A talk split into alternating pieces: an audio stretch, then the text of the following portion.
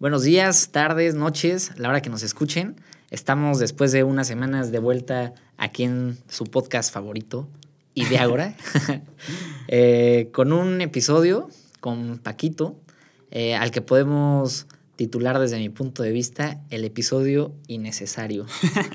¿Por, qué, ¿Por qué hay episodio innecesario? A ver, el episodio cuéntanos innecesario. Más, cuéntanos más de ese concepto. Yo siento que innecesario en el sentido eh, en el que no desde mi punto de vista no tendríamos por qué estar discutiendo este tema, pero eh, por ahí Paquito propuso muy atinadamente que esta era una situación democrática que nunca se había vivido en el país, por lo tanto sí debíamos de analizarlo. Entonces, Paquito, ¿quieres poner el tema que vamos a discutir el día de hoy? Buenísimo, buenísimo. Me agrada, me agrada la idea de que, de que todos los, los temas que propongas sean innecesarios.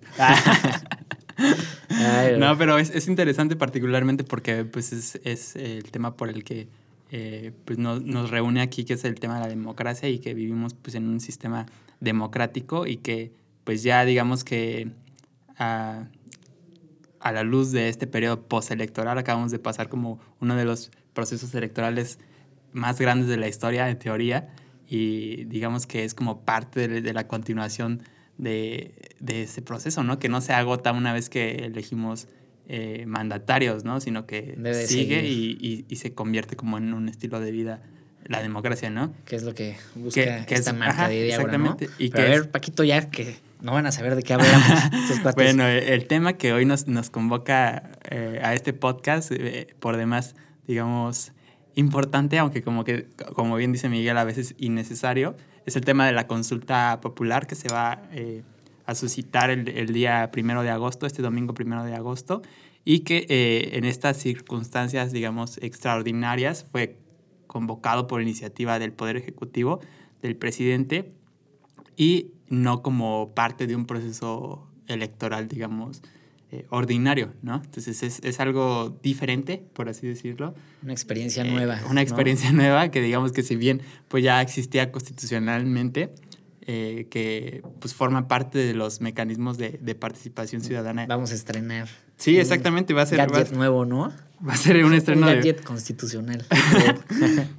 sí, Claro, por supuesto, y que si no se usan, parte de, de lo que pueden este, escuchar en este podcast, pues también va a ser las ventajas y las desventajas que, desde nuestro punto de vista pues vemos a este tipo de ejercicios, ¿no?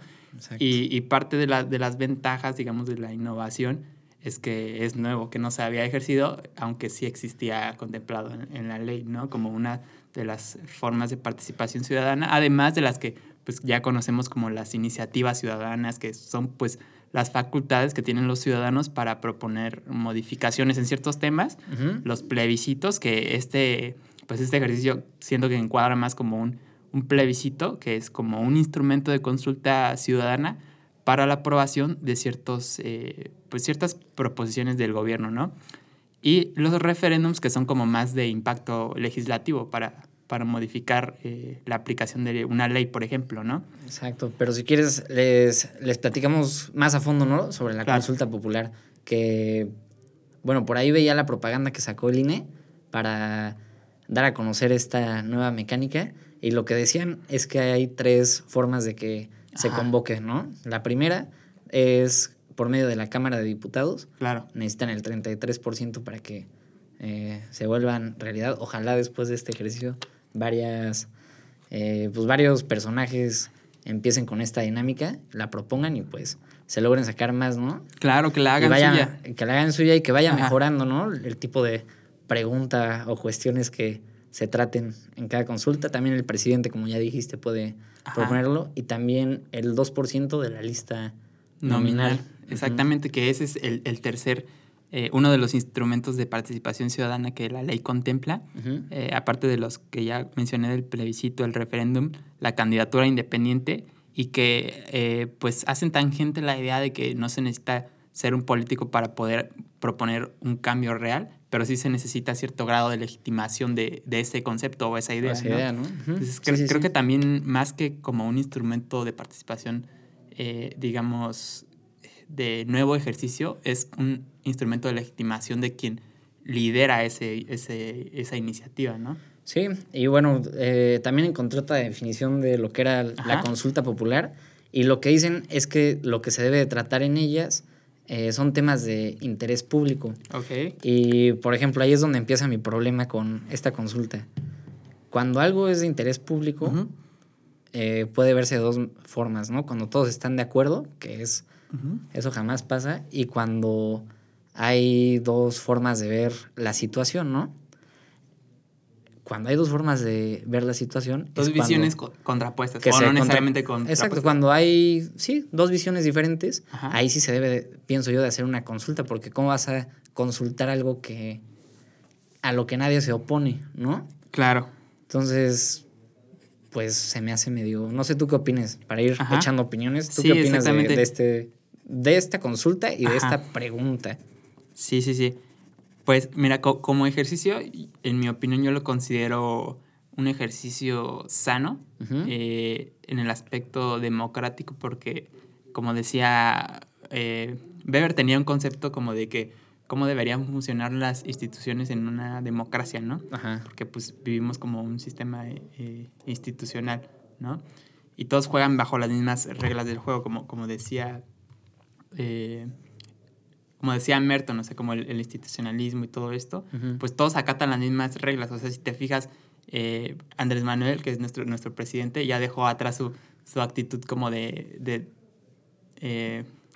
como de falta de respeto a las instituciones si recuerdas como que su actitud del pasado era yo no creo en las instituciones o en medio, instituciones. Ajá. Entonces se volvió institucional, por así decirlo. Entonces, si, si, consideramos este, este, paradigma institucional, pues es sano eh, hacer uso de los instrumentos que ya existen, porque de lo contrario ocurre una anomia institucional, que es como, como decía Weber, las instituciones, si no se usan, se atrofian. Oye, pero ¿qué opinas de que hace unos meses Ajá. Eh, está esta parte de querer desaparecer el INE y ahora lo va a ocupar para su consulta. Exactamente, entonces... Eh, ahí habla de mucha incongruencia, ¿no? Ajá, es incongruente, pero como todo, tiene sus ventajas y sus desventajas. Tiene sus ventajas en el sentido de que eh, no ocurre esa situación impositiva de anomia institucional, porque al final de cuentas, si ya existe, pues lo usas, ¿no? O sea, para algo existe, ¿no? Para ser ejercido y para, y para ser eh, sofisticado cada vez con cada, con cada uso, que la siguiente sea mejor y así. Entonces así evoluciona el sistema en parte, ¿no?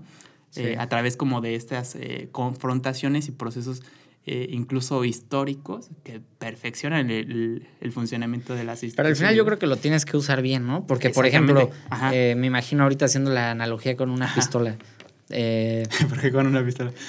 ahí te va, ¿no? ¿Qué pasa si, si la usas para disparar y sacar tu estrés, ¿no? No para matar a nadie, pues le estás dando el uso que debe, ¿no? Pero eh, si transformamos a las instituciones en esta pistola a la que en lugar de que dispare una botella le pones el dedo para que dispare y se explote, pues destruyes la pistola, ¿no? O sea, depende cómo uses porque en un futuro puede que este cuate esté usando las instituciones para destruir a las mismas instituciones. Exactamente, exactamente. Sí, entonces... Me, gusta la, analogía de la pistola. Está muy pistola, ¿no? Está muy coercitiva, porque... Eh. No porque sí, o sea, se puede usar el sistema para, para destruir el mismo sistema o para mejorarlo, ¿no? Como en el caso de, Hitler, que no creía en la democracia, pero llegó al poder mediante una vía electoral, o sea fue institucional, respetó las reglas del juego y eventualmente eh, el conocimiento del sistema le llevó a tener el control sobre el sistema. Que así han surgido los últimos dictadores, ¿no? Exactamente, ajá.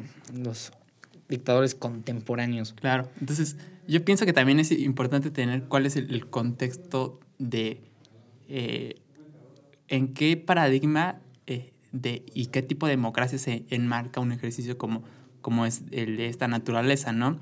Teniendo en cuenta que vivimos en un sistema de, democracia representativa, en donde, pues, eh, como todos los ciudadanos, ciudadanos lo, lo conocemos. Qué incluyente, Paco. Ciudadanos. ok, todos los ciudadanos lo, lo conocemos. Eh, votamos, digamos, por elegir a nuestros representantes que van a tomar las decisiones eh, por nosotros en, en cualquier materia, ¿no? En, en, educación, en salud, en seguridad. En cierto modo, a nosotros mediante el voto les delegamos esa, ese poder, ¿no? De decidir sobre nosotros. Pero en este caso, como es un, un, instrumento diferente, se enmarca en un modelo de democracia directa, en donde ya no necesitas un representante que es como, como una, lo mismo que un abogado. Un abogado es un representante en algunos contextos, ¿no? Entonces Es, es, como si tuviéramos que tener la necesidad de otra persona que, que tome las decisiones por nosotros o que haga lo que nosotros eh, no podemos hacer en teoría, ¿no? Sí, o, que, o sea, puede ser este instrumento para que cuando está peleado mucho una decisión en la que eh, la persona que tiene que tomarla se encuentra en un conflicto de si lo hago o no lo hago, pues mejor que el mismo pueblo decida, ¿no? Exactamente. Pero, pero tiene que, volvemos a lo mismo, tiene que ser un tema de verdadero interés, porque al final este tipo de consultas se hacen efectivas cuando eh, más del 40% de la lista nominal participa. Y lo legitima. Y lo legitima. O no lo legitima. Entonces debe ser algo bastante interesante para que tanta gente salga a votar, ¿no? Sí, sí. Entonces, pues está... ¿Cómo dices, no? O sea, sí es felicitar que se abra esta nueva oportunidad de hacer cosas diferentes, pero tenemos que ir mejorando eh, el tipo de uso que se le da claro, a la democracia directa. Exacto. Sí, sí, sí.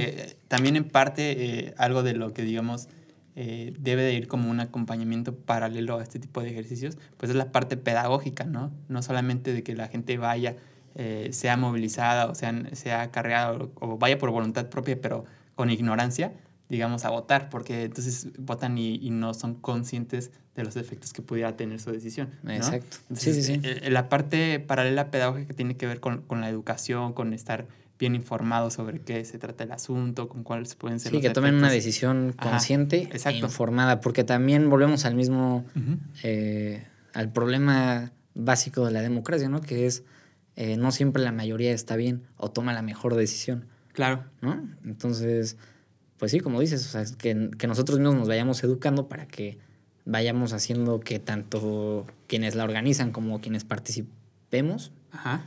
¿Tú vas a participar en esta ocasión, Paco? Ay, bueno, ese, es otro, ese es otro tema, pero bueno, podemos dejar esa respuesta para, el final. Esa pregunta Y esa respuesta. Podemos dejarla para una consulta. bueno, a ver, ahorita hablando de preguntas, me surgió otra. ¿De qué harías una, en este momento, de qué harías una consulta popular que crees que a la gente le importa? Ah, bueno, podemos empezar por clasificar por cuál es el área, justo en esa pregunta, pero de la que se va a hacer. Entonces yo siento que es eh, si bien, digamos, hay cosas que, que en mi opinión no se pueden negociar, ¿no? Que no se pueden someter a consulta como son, pues los derechos humanos, algunas cuestiones que, que son de interés público y que realmente son eh, producto de procesos históricos que hemos ganado como sociedad, ¿no?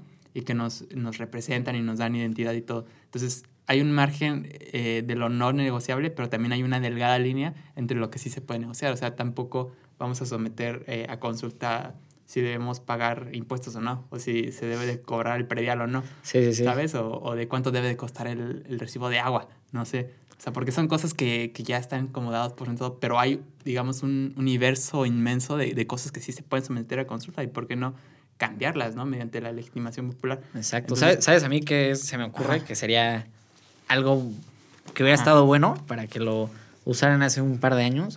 Ahorita que está les platicamos el contexto en el que sale este podcast, están las Olimpiadas. Ajá, claro. Entonces, se me ocurría que hace unos años hagan una consulta popular para decidir en qué eh, mm. deporte le iban a, apoyar con más presupuesto, ¿no? Entonces, el mismo pueblo está decidiendo a qué eh, deportistas se les va a apoyar más, en dónde hay más posibilidades de ganar, ¿no? O sea, como en ese tipo de, de cosas estaría muy extraño, pero a la vez innovador. Claro. Que lo hiciera, ¿no? Yo no he escuchado de algún país que, que consulte ese tipo de cosas. ¿Tú cómo lo verías? ¿Medio loca la idea? No, yo siento que está bien porque es más grande, evidentemente, el universo de cosas que sí se pueden someter a consulta que el universo de cosas que no. Entonces, hay como ciertas cosas que son innegociables, ¿no? O sea, debería existir un cuerpo de seguridad en el Estado. Pues sí, pues es, es como uno de los fundamentos de, del Estado, ¿no? Del Estado moderno, la seguridad. Entonces, el monopolio de la violencia pues no es negociable en este caso, ¿no?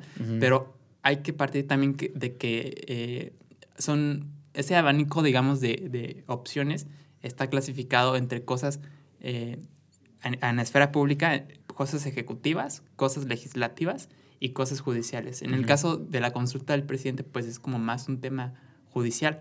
Algo así, algo así lo, lo quiero entender que es a donde lo pretenden llevar, ¿no? Ajá. Entonces, digamos que es como de qué lado o en qué poder vas a, clasificar eso que quiere someter a consulta. El tema de los deportes, pues es como más bien ejecutivo, ¿no? Porque depende como de las... Bueno, no, legislativo, porque ellos eh, dan el presupuesto, ¿no? Asignan el presupuesto, ah, entonces pueden decir, eh, la comisión de deporte, esta lana se va para eh, los tenistas, los de tiro con arco, ¿no? Ok, depende de cuál sea el ámbito específico de impacto de la consulta. Exacto, sí, sí, sí.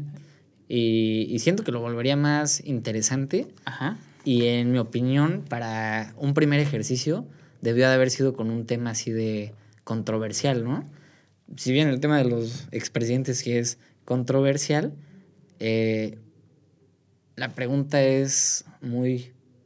Con se le puede responder con una respuesta muy obvia. Ok, ¿quieres que te lea la pregunta? A ver, lee la pregunta. ¿Cuál es? Ahí te va, ¿eh? ¿Cómo, ¿Cómo va a ser la boleta del domingo? La boleta. Sí, se le puede llamar boleta. ¿Sí? Ah. Ahí te va. O boleto ¿eh? de circo. a ver, a ver, lee la fax. O ticket. ticket. Circense. Ahí te va, ¿eh? Esa fue la que, la que fue aprobada por INE, que es así como un formato, pues bastante, pues bastante trendy, la verdad, como que sí le metieron eh, buen diseño, que es la consulta popular 2021. Y dice, lea la descripción del tema de trascendencia nacional en el reverso. O sea, trascendencia nacional. ¿eh? Marque la respuesta de su preferencia para la pregunta. ¿Estás de acuerdo o no en que se lleven a cabo las acciones pertinentes con apego al marco constitucional y legal para emprender un proceso de esclarecimiento de las decisiones políticas tomadas en los años pasados por actores políticos encaminado a garantizar la justicia y los derechos de las posibles víctimas? A ver, piensa como eh, cualquier persona. ¿Le entendiste la pregunta?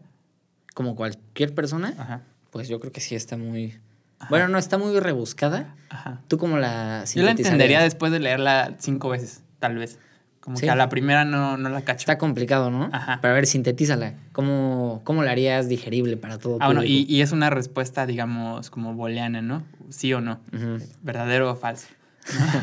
Entonces, es, es, justamente como el efecto, ¿no? Eh, que se pretende generar. Yo la sintetizaría pues creo que la manera que la planteó el presidente fue muy clara, pero fue muy subjetiva, ¿no? O sea, como que se... Muy tendenciosa. Muy tendenciosa, exactamente. La metodología... Cuando, ¿te acuerdas cuando estudiamos ahí en, en la UAC?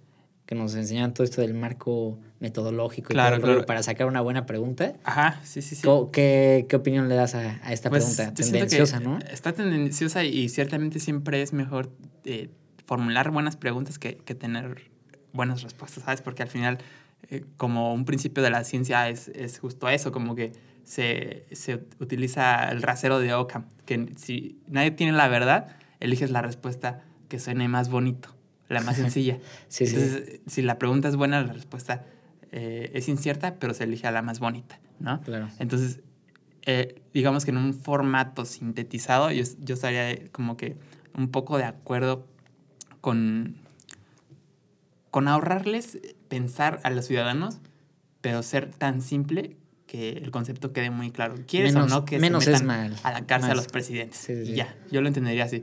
O sea, sin, señalar eh, nombres específicos, porque eso también siento que... Poner el decisiones, ajá, el presidente como que está muy, muy aferrado a, quiero que estas personas vayan a la cárcel, ¿no? Entonces, pues no es tanto así, más bien es los que ocuparon este cargo. O sea, si lo vuelves a dominen, como que ya se caen en el absurdo de descalificaciones, de cosas, conflictos personales del pasado, resentimientos, ¿sabes? Sí, sí. yo siento que si lo haces como muy, eh, pues muy legal, tendrían que girar, digamos, el sujeto de la pregunta tendría que girar sobre el cargo, el cargo que, se, que, se, pretende.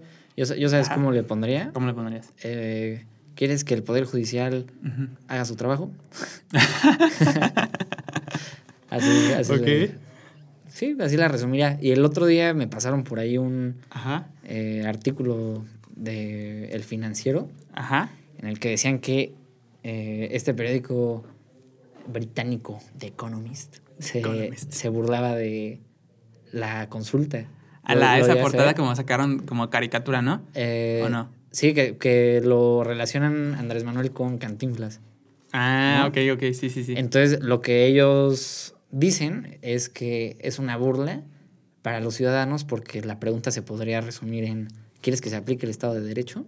Y, claro. y es cierto, ¿no? Al final, eh, la ley tiene que ser igual para todos, seas presidente o no, y si haces cosas malas, pues se tienen que castigar. Claro. Entonces, me pareció muy atinado ese, ese artículo. Y después vi otro de este personaje que sale en Shark Tank, que ahora va a estar en el Congreso. La, mm. la mujer. Patricia Hernández. En el que, bueno, pues ella es eh, del partido Morena. Es como afín a la 4D. Sí, bueno, ajá, muy afín, ¿no? Porque sale con ellos. Entonces, lo que... Aunque también ha sido crítica en algunas cosas. Ajá, exacto. Y esta vez aplaude la consulta con algo que a mí me parece también un punto de vista bueno, en el que ella dice que esta consulta es para hacer conciencia con los mexicanos en cómo se ha manejado a través de la historia eh, del presupuesto y cómo se han tomado diferentes decisiones, ¿no? Ella lo ve como una parte, como esta parte de concientizar a la población, ¿no? Ajá. En temas históricos y que la gente ya esté más metida en lo que hacen los presidentes, todo este rayo. Pero a mí se me hace que, pues es una justificación que le buscaron a la consulta, no es que sea el fin, ¿no? El, gran fin. En tu opinión, ¿cuál es el porqué de la consulta? O sea, si vamos a esta génesis como de el argumento, ¿cuál, es, ¿cuál es el porqué del porqué? O sea, vamos a tener una consulta porque, porque vivimos en una democracia. ¿Por qué vamos a hacer esto ah. específicamente y no otra cosa? O sea, ¿cuál ¿Qué es, mi opinión?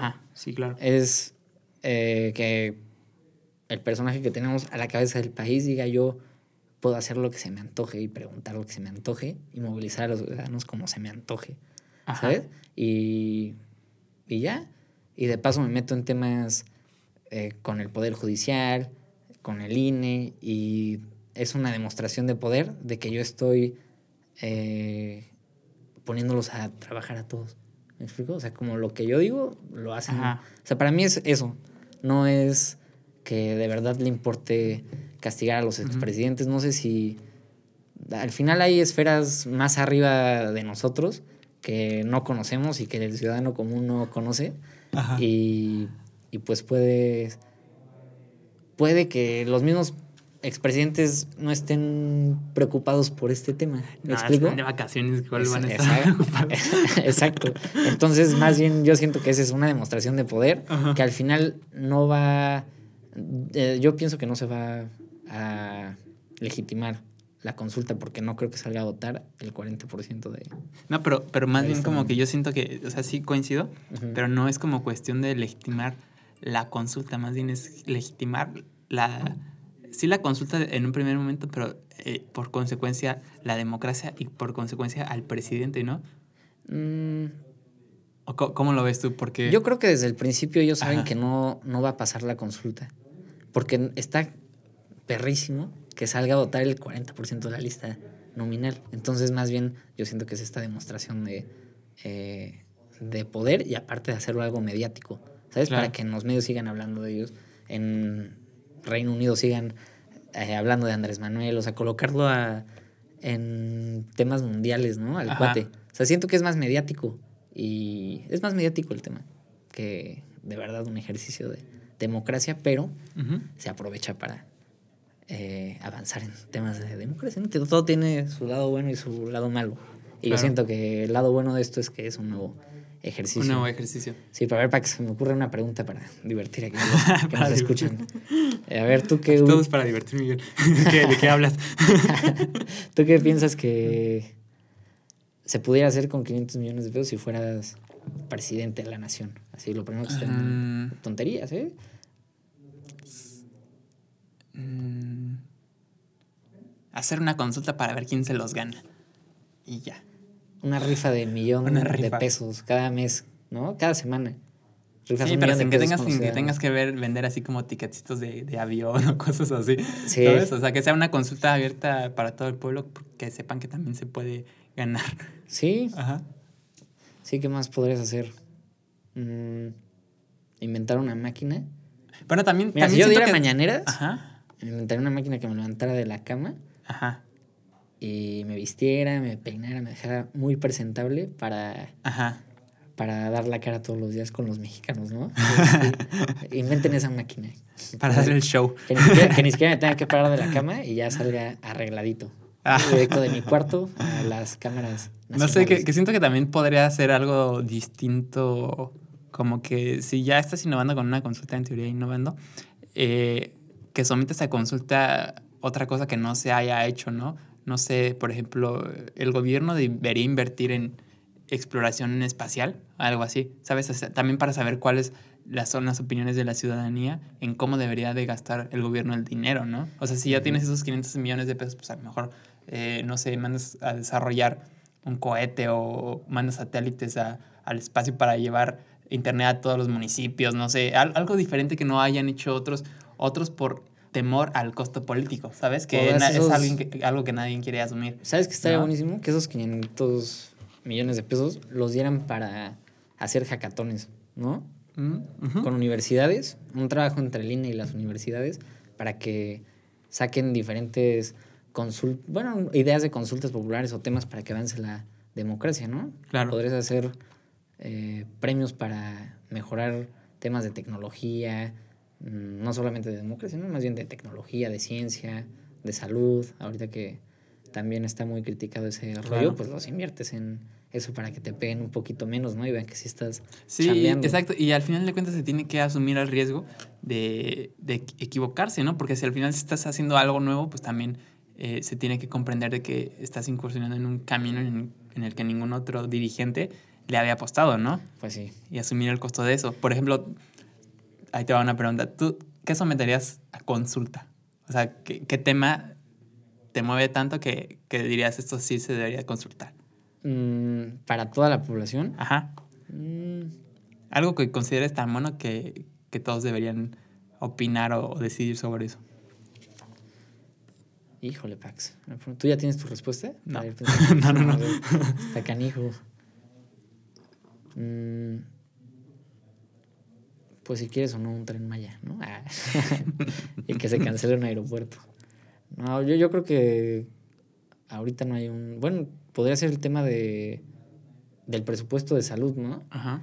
O sea, si muchísima gente se está manifestando para que eh, se apoye, por ejemplo, a los niños con cáncer, con sus medicamentos, claro. pero también eh, está esta parte de la pandemia, ¿a qué prefieres que se gaste tanta, tanta lana? ¿A los niños con cáncer a la pandemia? Eso sí está más...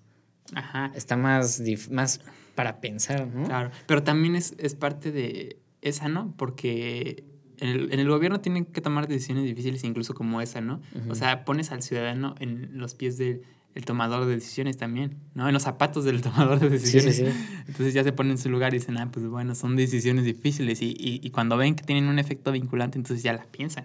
Son más conscientes. Sí, sí, sí. Son ejercicios de conciencia, ¿no? Oye, y hace rato que me preguntaste para qué crees que sea todo esto, me acordé de un par de personas que me dijeron, bueno, no me dijeron, en pláticas salía que este ejercicio de consulta popular también puede servir para después sacar otra pregunta que sea, por ejemplo, ¿quieres que el presidente siga tres años más? Ajá, exactamente. O sea como un preámbulo para... Yo lo que estaba pensando, y, fíjate, eso, es como algo... Mm, hay, hay, un, hay, una, hay una, digamos, como pues una metodología como de eh, control de la opinión pública que se llama la ventana de Overton tiene que ver con una manipulación, obviamente, como a nivel masivo, ¿no? Y obviamente tiene que ver con cooptar algunos medios de comunicación, con hacer algunas acciones eh, políticas que tú quieres que, que sucedan, ¿no? Y, y, en este, digamos, en este método o este modelo, eh, el siempre como que empezar con, con pasitos chiquitos o acciones chiquitas van forjando el nuevo paradigma. Entonces, si bien antes, antes no se creía que se podía consultar a, someter a consulta este tema, con, con esta acción chiquita la gente ya va, a empezar a, a, pensar que si eso se puede someter a consulta, cualquier cosa se puede someter a consulta. Sí, sí. Quizá lo siguiente sea, ¿quieres que desaparezca el INE? ¿No? ¿O quieres que renueve el presidente otros seis años? ¿Sabes? O sea, como que cada vez vas sofisticando más la pregunta hasta llegar al punto en donde tú quieres. Entonces, la ventana de Overton es un poco eso. Es como el, la analogía de la rana en la olla, ¿no? Ajá, que si la metes de jalón en agua caliente, pues brinca, pero si la metes en agua tibia y le vas prendiendo, poco a poco se va a quedar desmayada ahí, ¿no? Adentro, hasta que se cocine. Sí, exactamente. Entonces es, es como lo mismo. Sí, entonces también puede ser esa posibilidad. Sí, es una posibilidad latente, ¿no? más que el hecho de que veamos a expresidentes en la cárcel, porque siento que eso está canijo, pero también en parte no es lo que la gente quiere ver. O sea, ya estamos hartos de tener que ver a políticos en las noticias esposados, ¿no? O, o, ya en proceso judicial y todo eso. Siento que ya hasta se normalizó tanto que para los mexicanos ya es como normal. Y es triste, ¿no? Porque al final es como si te metieran a la cárcel a ti porque tú decidiste que el Es como sapear a los ciudadanos. Ajá, o sea, es un autosapeo. Que, que pues al final no es malo porque pues si hicieron, insisto, ¿no? Si hicieron algo incorrecto tienen que pagar por ello. Claro. Pero pues sí, como dices, es un hartazgo de que al final los que nos equivocamos fuimos nosotros. Exactamente, y a nadie le gusta que le digan que te equivocaste. Exactamente. Sí, sí, sí. siento que, yo siento que sí se pueden someter a consultar otros temas, pero que no generen ese efecto en el ciudadano, que no, que no le generen culpa sobre los efectos de eso, ¿no? Sí, sí. Entonces yo siento que es, es sano y tiene sus ventajas y sus desventajas, ¿no? Sí, sí, sí. ¿Qué más, Pax? ¿Qué más hay que hablar de esta consulta o ya acabamos? Pues yo siento que podríamos hacer un una recapitulación ahora que, ya veamos cómo, cómo, sucede. Digo, cada quien tendrá como que sus propias eh, opiniones de si va a ir o no va a ir. claro. Vamos a... Problemas técnicos. Listo. ¿Listo? ¿Ya sigue grabando la cámara, Sí. Perfecto. Sí, listo. Listo, listo. Eh, entonces, a ver, Pax, recapitulando. Claro. ¿qué, recapitulamos? Vamos a recapitular qué es la consulta. Eh, la consulta. Digamos, cuáles son como los puntos más importantes sobre los que, en nuestra opinión, habría que poner atención. Y. Sin hablar de la de ahorita, ¿no? Claro. sí, vamos a hacer objetivos. Entonces, para que una consulta sea buena, Paco, bueno, más bien, para que sea una consulta, que se necesita tres cosas. ¿no? Bueno, tres personas la pueden proponer. Entonces, el presidente, el 33% de la Cámara de Legisladores y el ¿quién más? El, 2%, el 2% de la lista nominal. Cierto número de, firmas y todo esto, ¿no? Eh, eh, después de eso, se hace la consulta y luego, pero tiene que, ¿qué quedamos? Para que se haga la consulta y sea positiva, tiene que haber una buena, un buen argumento. Una buena participación. Y una buena participación. Y ya, ¿cómo concluyes? Pues yo, siento que es, es, sano y, digamos, independientemente.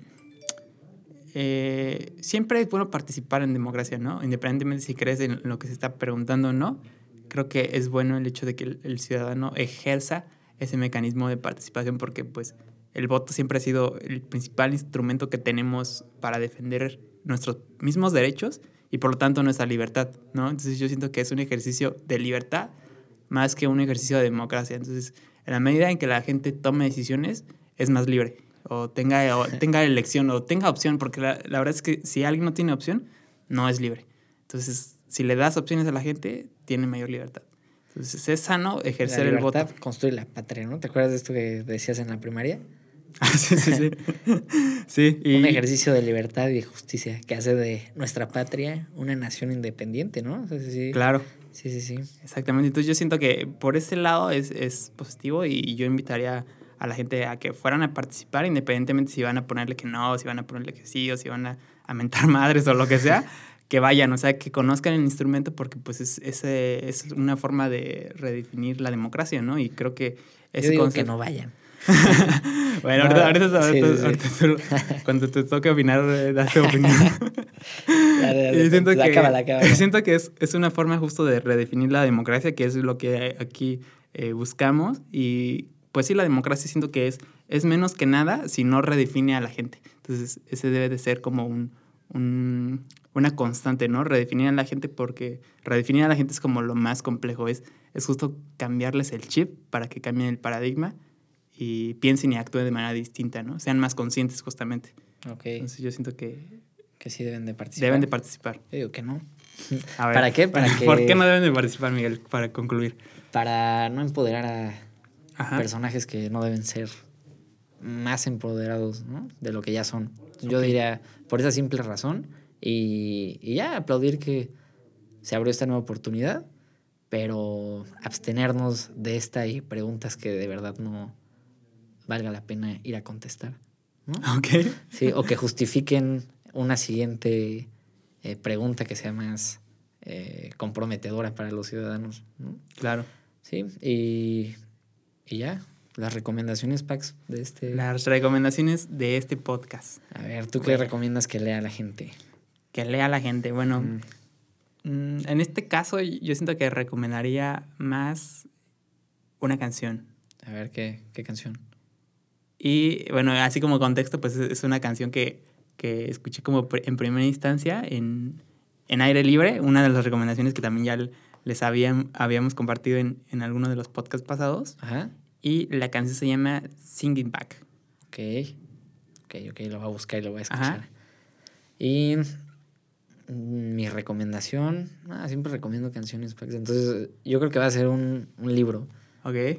Que se llama Influye, que me regaló un gran primo, que se llama Rodri. Entonces, este libro parece como de eh, autoayuda, pero no. Más bien es sobre cabildeo. Es de Javier Arias. Ajá. Y lo que te dice es que se debe de redefinir el concepto de cabildeo, ¿no? Que mucha gente piensa que es malo y como que pone solo los intereses de ciertos grupos a discusión para convencer que vayan hacia algún lado, pero en realidad mencionan que es un ejercicio democrático, ¿no?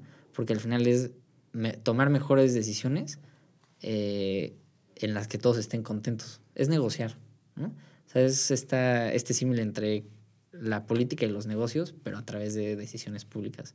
Entonces esa es mi recomendación. recomendación. Ah, bueno, yo quisiera hacer otra recomendación. A ver. Contact, es una película buenísima. Órale. Buenísima. Entonces, en solamente, en Amazon Prime. No, esta es una película viejísima, como de 1997. Entonces, seguramente si la buscan en internet la encuentran. Contact es como sobre contactos espaciales. Va. Contacto espacial. Buenísimo. qué miedo. Bueno, pero pues, bueno. Si algún marciano nos quiere contactar desde el espacio, nos contacta y nos vemos el siguiente podcast. El siguiente podcast, a ver qué pasa este domingo. Y ya vamos a retroalimentar el ejercicio de este domingo, entonces estén al pendiente. ¿A qué día estamos hoy, Pax? Estamos 29, de, julio. Y la consulta es el, primero, primero el domingo. ya después del primero de agosto nos estaremos eh, viendo otra vez. Sale. Ahí la ven o ahí la escuchan. Adiós.